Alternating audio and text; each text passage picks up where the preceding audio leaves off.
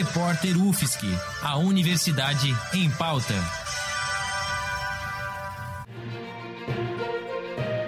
Cobertura especial Covid-19. Olá para você que está ligado na Rádio Ponto. Na semana passada, o governo federal anunciou o adiamento oficial do Exame Nacional do Ensino Médio, o Enem. Nesse contexto, nosso repórter Gabriel Oliveira entrevistou a professora Marina Guazelli, diretora de ensino do Colégio de Aplicação da UFSC. Na conversa, ela fala sobre como o colégio tem encarado o momento de pandemia, o posicionamento deles em relação à decisão do Ministério da Educação e sobre o ensino remoto na instituição, que entra em vigor a partir de julho. Estou aqui por telefone com a professora Marina, diretora de ensino do Colégio de Aplicação da UFSC, Primeiramente, boa tarde. Já queria emendar a primeira pergunta. De que forma a aplicação tem encarado esse momento de pandemia no sentido da continuidade das aulas? Boa tarde, Gabriel. Boa tarde a todos que nos ouvem. Eu sou Marina, eu estou trabalhando na sou professora de anos iniciais do Colégio de Aplicação e no momento na função de diretora de ensino na gestão 2019 até 2021. Então, a, a, primeira questão que vem à tona de suspensão de aulas é por conta da, das recomendações que a gente está adequados também à portaria normativa da reitoria, que suspende as atividades de ensino, né? E por conta disso, como nós somos um departamento da universidade, estamos também regulados por essa portaria e, por conta de toda a recomendação em relação às questões de contágio por conta da, da gravidade da Covid-19. E no momento nós estamos, é, por conta de estarmos com a suspensão das atividades de ensino, nós estamos enviando periodicamente propostas optativas aos estudantes que são postadas, no caso dos, dos estudantes de anos iniciais e anos finais na página do colégio, no site, por conta da facilidade maior de acesso. E no caso dos estudantes do ensino médio, estamos postando no, na plataforma Moodle, que é uma plataforma que esses estudantes já tinham é, mais familiaridade, né? Por conta de já ser uma plataforma utilizada por alguns professores antes da, desses tempos de pandemia. Por que, que as propostas são optativas? Como nós estamos numa situação de suspensão de aulas né, na universidade e o Colégio de Aplicação faz parte da universidade de, de forma institucional, é um departamento do Centro de Ciências de Educação que está dentro da universidade, nós não podemos é, fazer a obrigatoriedade porque as propostas não podem ser passíveis de avaliação por conta da, dessas horas não serem passíveis de serem computadas como horas dadas, por enquanto, né? Muito bem. Em relação ao Enem, é, muito tem se discutido sobre o adiamento aprovado pelo Senado. Qual o posicionamento do colégio em relação a esse tema?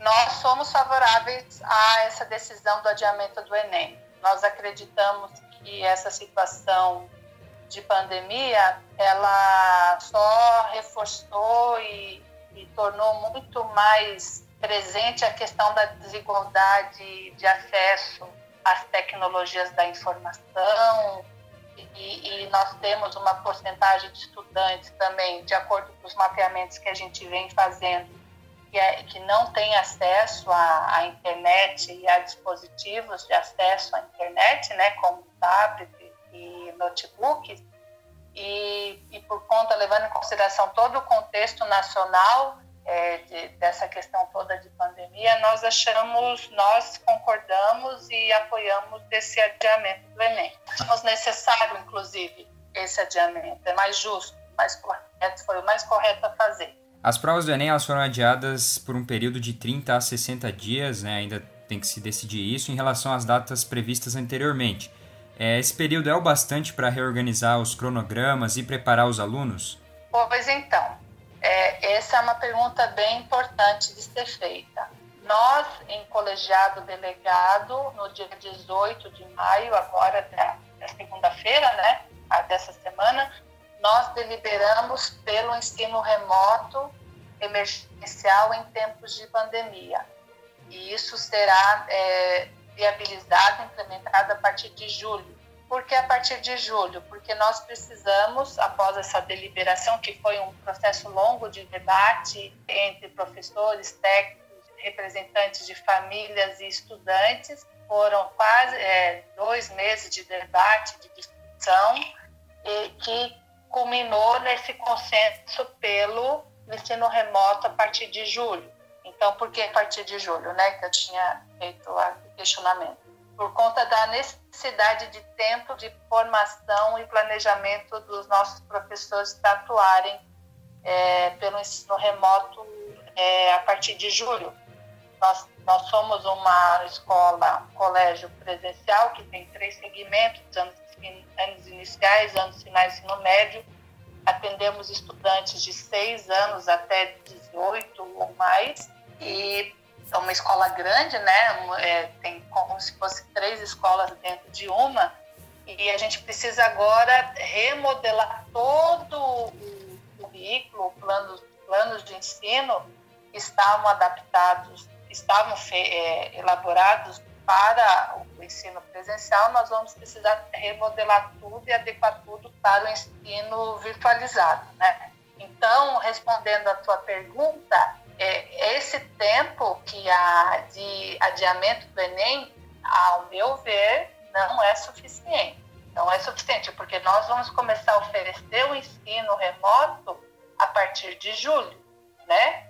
que é daqui um mês e meio. E aí então os alunos terão começarão a ter o acesso aos conteúdos que vão ser cobrados na, nas provas. Em relação ao ensino remoto, como você disse, foi uma, uma das pautas da reunião do colegiado dia 18, é, como serão levadas em conta as limitações de alunos que eventualmente não têm os aparelhos necessários para fazerem as aulas à distância? Isso, isso é uma preocupação, uma premissa nossa de, de que é, esse ensino remoto precisa contar com a questão de nenhum a menos. Nós precisamos, é, agora nós temos grupos de trabalho específico de profissionais, tanto professores como técnicos de cada segmento, elaborando as propostas que vão ser analisadas pelos pares de cada segmento, pela equipe é, maior, para nós aprovarmos o plano A, B e C, né? Nós temos que ter propostas que atendam a esses, a esses estudantes que não têm ainda acesso à internet, é, dispositivos e talvez também não tenham condições é, de dedicar tempo e, e, ter um ambiente tranquilo de estudo em casa. Nós precisamos levar tudo em consideração. E uma das coisas que nós agora estamos verificando e, e mapeando é a possibilidade de, de, fornecer, do ponto de vista lógico, a gente precisa de um respaldo da, da UFSC, né, institucional, e estarmos é, disponibilizando pacotes de internet e dispositivos para esses estudantes. A gente está mapeando e vamos solicitar isso à reitoria. E os professores, eles também recebem algum tipo de preparação para o ensino remoto? Então, esse mês, agora esse mês e meio, nós vamos estar em planejamento e formação. Uhum. Os nossos professores, a grande maioria, não tem isso na sua formação inicial, né? De, de ensino remoto, ensino é, em ambientes virtualizados. Então, agora, como nós deliberamos sobre isso, no colegiado, a gente precisa agora se dedicar à formação dos nossos professores e técnicos também, que vão precisar remodelar toda a sua, sua forma de atendimento também da comunidade escolar através das plataformas virtuais. Só para reforçar que essa aparente demora pela, pela decisão e a aparente demora para a implementação de fato, que será em julho, é por conta de que a direção, a gestão do colégio procurou fazer o processo da forma mais democrática possível, em que todos pudessem ser ouvidos, para não termos uma imposição, né?